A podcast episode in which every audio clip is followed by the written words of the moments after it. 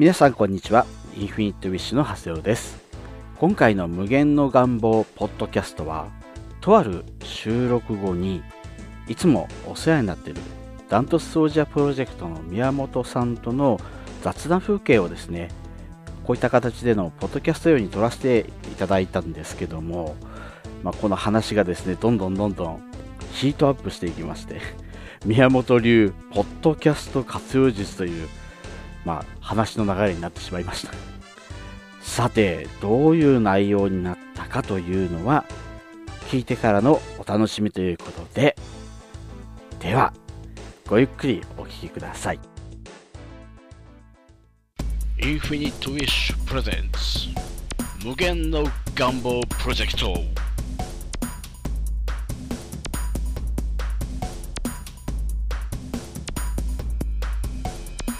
皆さんこんにちは。インフィニットウィッシュの長谷尾です。本日はですね、えー今ちょうど対談収録が終わりましてもう本当に気が抜けた状態でですねこの収録してるわけなんですけどもいつも私の収録の対談相手というかもう本当にね長いことお世話になっております実はあの宮本亮さんが 今日はゲストで、えー参加していただけます。宮本さんよろしくお願いいたします。はい、お呼びいただきましてありがとうございます。もうねあの完全にもうお互い気が抜けてます。はい、そうですはい。ね。なんで、あのもう敬語とかなしで、はい。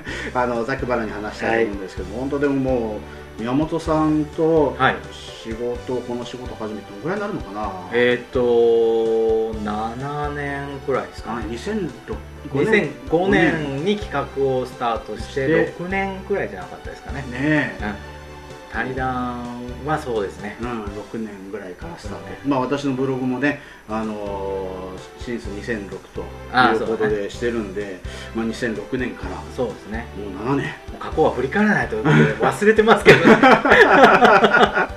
でもまあよくねあの最初のね収録いやー初めの収録覚えてます？覚えてますね。あれね、実は僕ね、すごい風邪ひいてたんですそうよ。そうそうそうそう。でもうね今もうその CD は すごい出てるんですけど。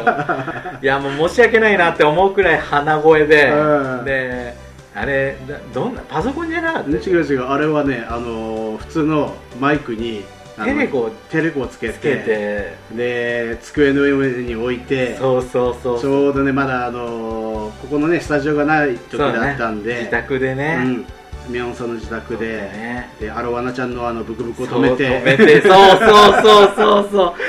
そうそう忘れてたわ。そうだそうだ。もあのブクブクの音が入るからって、はいはいはい、で収録始めたらねいやもう真夜真夜中なのに車がブンブンブンブン言ってね。そうだそうだお互いにもうなんか神経質にピリピリになりながらそうだったね。第1号を取った記憶がある、そうですね。まあそれからもう初めてねもう何号になりますか聞くシリーズは。キックシリーズはもう83号ですかね、はい。発行してうん。この時点で83号で。ええ。教材ではねもうフルラインでね300本くらいあ出てますね。あおかげさまいでえいえもうそのたんびにね。半分以上は長谷尾さん出てるんじゃないかなそうでしょうね。出てるよね。ね。キックシリーズほとんど出てるもんね、うん、ギネスに申請したらダメですかね。いやーもうほんとねあの長谷尾さんがいたから ビジネスは成り立ちましたよ。いえいえありがとうございます。ね本当最初ねうん。えっとまあ音声で撮りたいなっていう企画が出たんですよ、でただどどうしても僕対談を撮りたかった対談を撮りたかったんですよ、うんうんうん。なんでかっていうと、うん。一人喋りが苦手だったんですよ、まあ、今でも苦手なんで。す、うんうん。わかるでしょ？うん。あの難しいんですよ。私も一人で喋るポッドキャスターもね 辛いでしょ？いまだにね、まあ、ポッドキャストも僕も一人で今話すのはすごい大変なんですよね、うん。であれと実は撮り直しをね56回やってるんですよ、うん。途中まで行ってこれダメだ。そうそうそう。ちょっとはあもうダメだ。頭パニックねそうそうそうそうで撮り直しをしてやっと5回目くらいでうん OK が出せるようなものが撮れるのでそうそうそうまあそれくらい大変なんですよ、うんただ対談ってなるとうんいけるんですよね結構喋れるね喋れるんだ喋れるだ。から対談撮りたいなって実はね、うん。あのその頃ううんちにこう仕事に来てた、うん。あの社員がいて、うん。その人がね対談相手にしようとはいはいはい。思ってたんですよ。はい。でところが、うん。僕はまあ育てていけばうん。喋りそんな上手じゃないけど、うん。僕が引っ張っていけばなんとかなるかなと思ってて、うん。軽く考えてたんうですけど、ん実は奥さんがねうちの奥さんがうん。ダメだ。それはダメだ。ってすっごくすごく言われて。ビジネスがダメになる。おー。何頃ですよコンサルのビジネス。あまああんまり知らない方、うんうん僕のこと知らない方僕あの掃除屋専門のコンサルやそうですねコンサルされてます。で、はい。あの日本で唯一のみたいな。はい、もうすごい有名な方なんですよ、そのとんでもないですよね。うん。まあまあまあすごい局部でうん。あのご支持いただいてえるえコンサルなんですけど、うんそれを立ち上げる前は掃除屋やってて、うん。でその時にいやコンサルでっていうことで立ち上げようって企画しててその頃うちの奥さんも参加してて、うん。でもねだおダメって言われた 対談やるのはいいけど、うん。対談やるのはいいけど、うん。あの人じゃダメ。あー。もうあそこで決まるから絶対やっちゃダメって言われて、はいはいはいあそうかな。ーって僕が喋るからいいんじゃないかなって。思ったのに今考えるとねうん。長谷尾さんじゃないと無理だったんだと思う。で奥さんがあんまりにもダメダメ言うから、うん。じゃあちょっと喋れる人をね、うん。雇うか、うん。なんかしなきゃいけないなと、うん。でもねいないじゃんそん、うん。で特にむその頃ってネットもそんなねそうそうそうまだね。まだまだ光なんてなかった。いやもう全然ないし ISDN の頃ですから、うであのブログもないし個人がその情報配信するっていうことは、なんかね会社のホームページがあるくらいんなで個人がホームページ持ってるえすごいね。うん。くらいな感じだったじゃないですか、うん。うん。その頃にじゃあ対談相手探す、ん。どこで探すのよ？みたいな感じで、ってな悩んでる時にピカンと浮かんだのは長谷川さんだったんですよ。でまあその以前からね知うんり合いでねまあねまあまあ、うん。そんな普段からし僕の事務所ができた時に来てくれたとかねそういうくらいのうん感じであでも彼いけんじゃないかなと思って、うん。うちの奥さんに「いや実は知ってるでしょあの長谷尾君っているじゃん」ってうん。彼に頼もうかなと思うんだけどって言ったらうちの家内がうん「あそれだったらいいかもね」お前そんな長谷尾君のこと知ってんのかよとか思ったんだけどうちの奥さんも知ってるわけよ。はいはいはい。長谷尾君がそういうのを人前でやってるのを見てるから、はいはいはいはいはい。でうん。いろんなとこで見てるから、うんうんうん。あああの人だったらいけるかも。あでうちの奥さんの言う通りにするとうちのビジネスは大体うまくいくって法則があって。ー すごい放送じゃあやろうかなって。だでうん。電話したの。よあー。こんなことやろうと思ってんだけどあちょっと来てくんない？って言ってやったのがそれですよ、いやだからね私も最初ね、うん。その時ってちょうどそのパソコンのね、エンジニアとか、まあ、半導体のエンジニア忙しかったもんね。忙しかった時期で、ええ俺そんなことできるの？って正直思ったわけなんですよ。で実際ねいや対談とかね いやもう雲の上のいやだって僕だってそうだったんだから もう全然知らなかったんですよ。うん。やり方も知らないしお互いうんど素人そうでど素人で。ね取ったこともないしね。うん。全く何もこうわからない状態で、まあ、受けたはいいけどどうしようかなっていうそうそんな感じでしたね。状態だったんですよ。で一発目の収録もね本当ね今聞けば本当にお互いね。その当時はねうんいいのできたねって言ってたらね。最初ねもう撮った後はねもう本当気が抜けてね。ねこれはね、うん。いいの取れたわ。みたいな。あやった。ら今聞くとね。ーねまあちょっとね。ちょっとこれどうか？みたいな。まあよくねあの売れてる漫画家さんの最初の絵がね。ちょっとそんな感じ そんな感じ。そんな感じでこなれてきてないまだこうねまだ定まってない感じが。うん。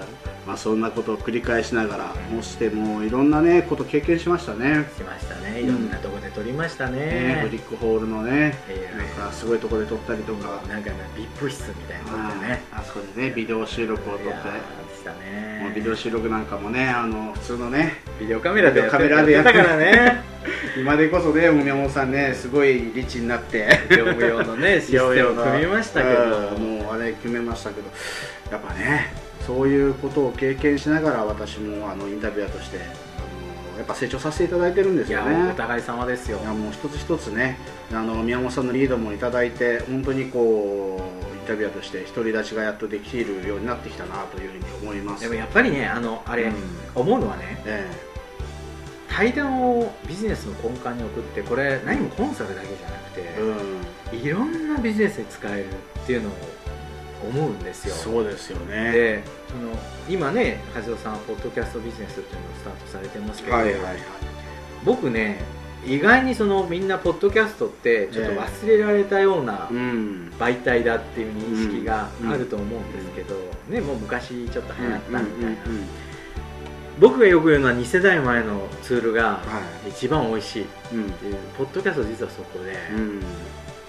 みんなが iPhone 持ってるわけじゃないですか、ね、iPod を持ってるわけじゃないですか、はい Android 持ってるわけじゃないですか、やっとそのポッドキャストを聞く端末が後追いで追いついてきた状態なんですよ、うんでもその技術的にも成熟してますよね。ポッドキャストの作り方とか配信の仕方とかっていうのは。うんインフラも完全に整ってて、うん。でももうみんな飽きてるわけですよ。ポッドキャストやってた人たち僕の周りもいっぱいいましたけど。もうみんなやってませんから、うん。もう今はフェイスブックだなんだってやってますけど 僕から言わせるとあやっとポッドキャストなんですよ。ーそうですよね。うん。でうちの話では本当に非常に恐縮なんですけどポッドキャストを配信し始めて、はい。まあ、昔からやってるんですよね、うん。ポッドキャストはね、うん。ずーっとやってて、うん。まあ、それが不定期だったのを定期的にやり始めた今年でう、ん。売り上げが本当に上がります。もうとにかくねポッドキャストやるでしょ、うん。みんなねうん iPhone で聞いてくれてるんですよ。僕収録しながら誰も聞いてないんだろうなとうん。思いながらうん。まあまあまあ好きだかうん。らうん。ブランディングにもなるしうん。あの回数増やしていけばまあこれも将来のなんかなるかなっていうので撮ってただけなんですけどうん。意外に聞いててうん。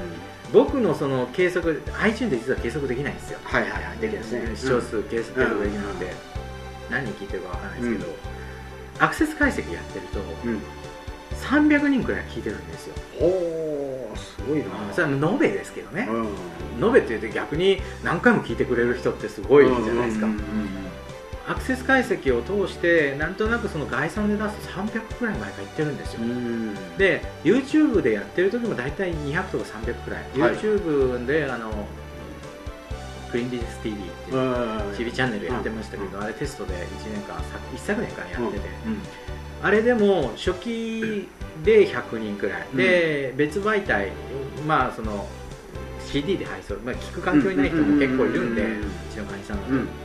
携帯で見れないんですとかいう人たちも合わせて、うん300人くらいがずーっと僕情報配信してたり、うん CD で送ってたりしてるん。ですよ、ポッドキャストもね変わらないぐらい聞くのねはでなんでそこで売り上げが上がるかってと、うん。ロイヤリティがあるんですよ。あー。ポッドキャストのもう言ったらザイオンス効果で接触頻度がもう極端に上がる、うんうん。動画だとねあまり最後まで見ないんです、実は実は見ない、確かにね。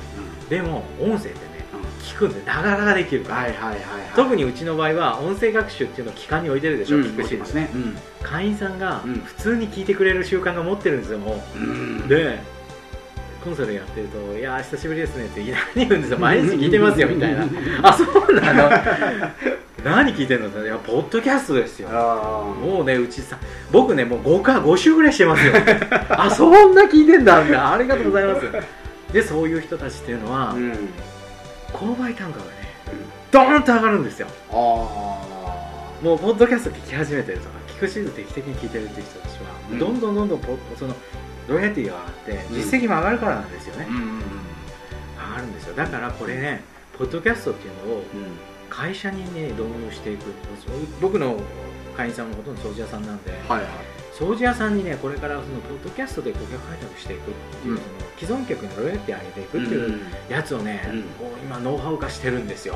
会員さんにポッドキャスト配信して、うんうんうんうん。既存客にお掃除以外のインフラを作るっていうね、うん。まあ、うん1分でも2分でもいいので、こうやっていくっていうのでね、うんやれたら。でその他にもうちのあの別のプロジェクトでサロンとか、うん。あのネイルとかね、整体とかでああいうのを専門でやってるコンサルの見習いがいて、うちの会員なんですよ。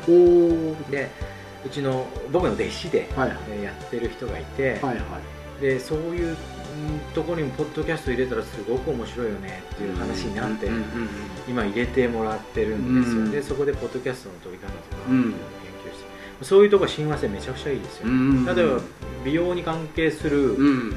情報をうんポッドキャストで配信したら、うん。そこの美容のお客さんですから、うんネイルだけとか整体だけとかじゃなくて、うんその自分の美に関する欲求が高い人たちだから、はい。例えばネイルサロンのネネイリストが教えるうん。健康講座みたいなのを出すと、あーいいな。すいませんあるでしょ、うんうんうんポッドキャストをやったらすごくいいなっていうのがあって、でも掃除屋さんもそうだしいろんな業種、ん。やり方を考えれば、うん。ポッドキャストっていうそれこそアップルが配信してくれるんですから。そうそう。そこが一番の。大きいよね。大きい。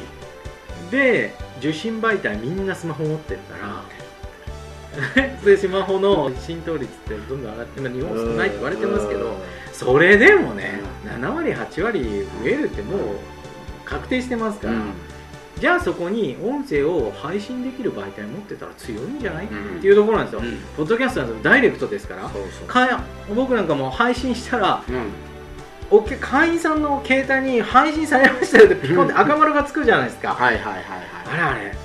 だからプッシュ型のねうんうんツールなんでですこれからはね意外にポッドキャスト熱くなるんじゃないかなって思ってますね。蓮尾さんにはぜひ頑張っていただきたい。ありがとうございます。もうね私もねやっぱりそのお話をね以前ちょっと宮本さんから聞いて準備をいろいろしてまして、でもうすぐね他にこう大きくドンと出せる部分まで来てるんですけども、まあ、これ実際ねホームページであったりとか、まあ、いろんな媒体でですね紹介をしていきたいと思います。でそれができ次第どんどんどんどんねあの対談も取らせていただきたいなと思うんですけども本当にねこの宮本さんとの対談があったからこそね今私もここまで持ってこれてますのであ今後ともですねぜひ私たちの今日ですね楽しみにしていただけたらなというふうに思います。はい。本当でこう今日はね宮本さんに来ていただいてっていうか、まあ、お邪魔して突然あの撮ってよって。はい。はい、無理やりお願いをしました。す。すいません。ありがとうございます。ね、これをもう聞いていただいて、はい。あのポッドキャストをね、自分も持ちたいよという方ね、ぜひ私の方にご連絡いただければ、あのお手伝いもさせていただきますので、はいそしてこれでですね、あの宮本さんも知られたお掃除屋さん、はいあの宮本さんのノウハウすごいです。びっくりします あ。りがとうございます、はい、私もいつも勉強になっています。そのノウハウをですね、しっかり、あの取り入れていただけたらなというふうに思います。はいはい、ということですいません、今日はね、あの無理言ってお話をしていただきました。雑談って言われたのにちょっとマジで話してしまい、はい申し訳ございませんとんでもないです。ありがとうございますざいます。もう十分あの元は取れたと思います。はい ということで、はいえー宮本亮さんと、えーお伝えしてまいりました。はいではまた次回ですね、お会いしたいと思います。宮本さんどうもありがとうございましたありがとう。ございました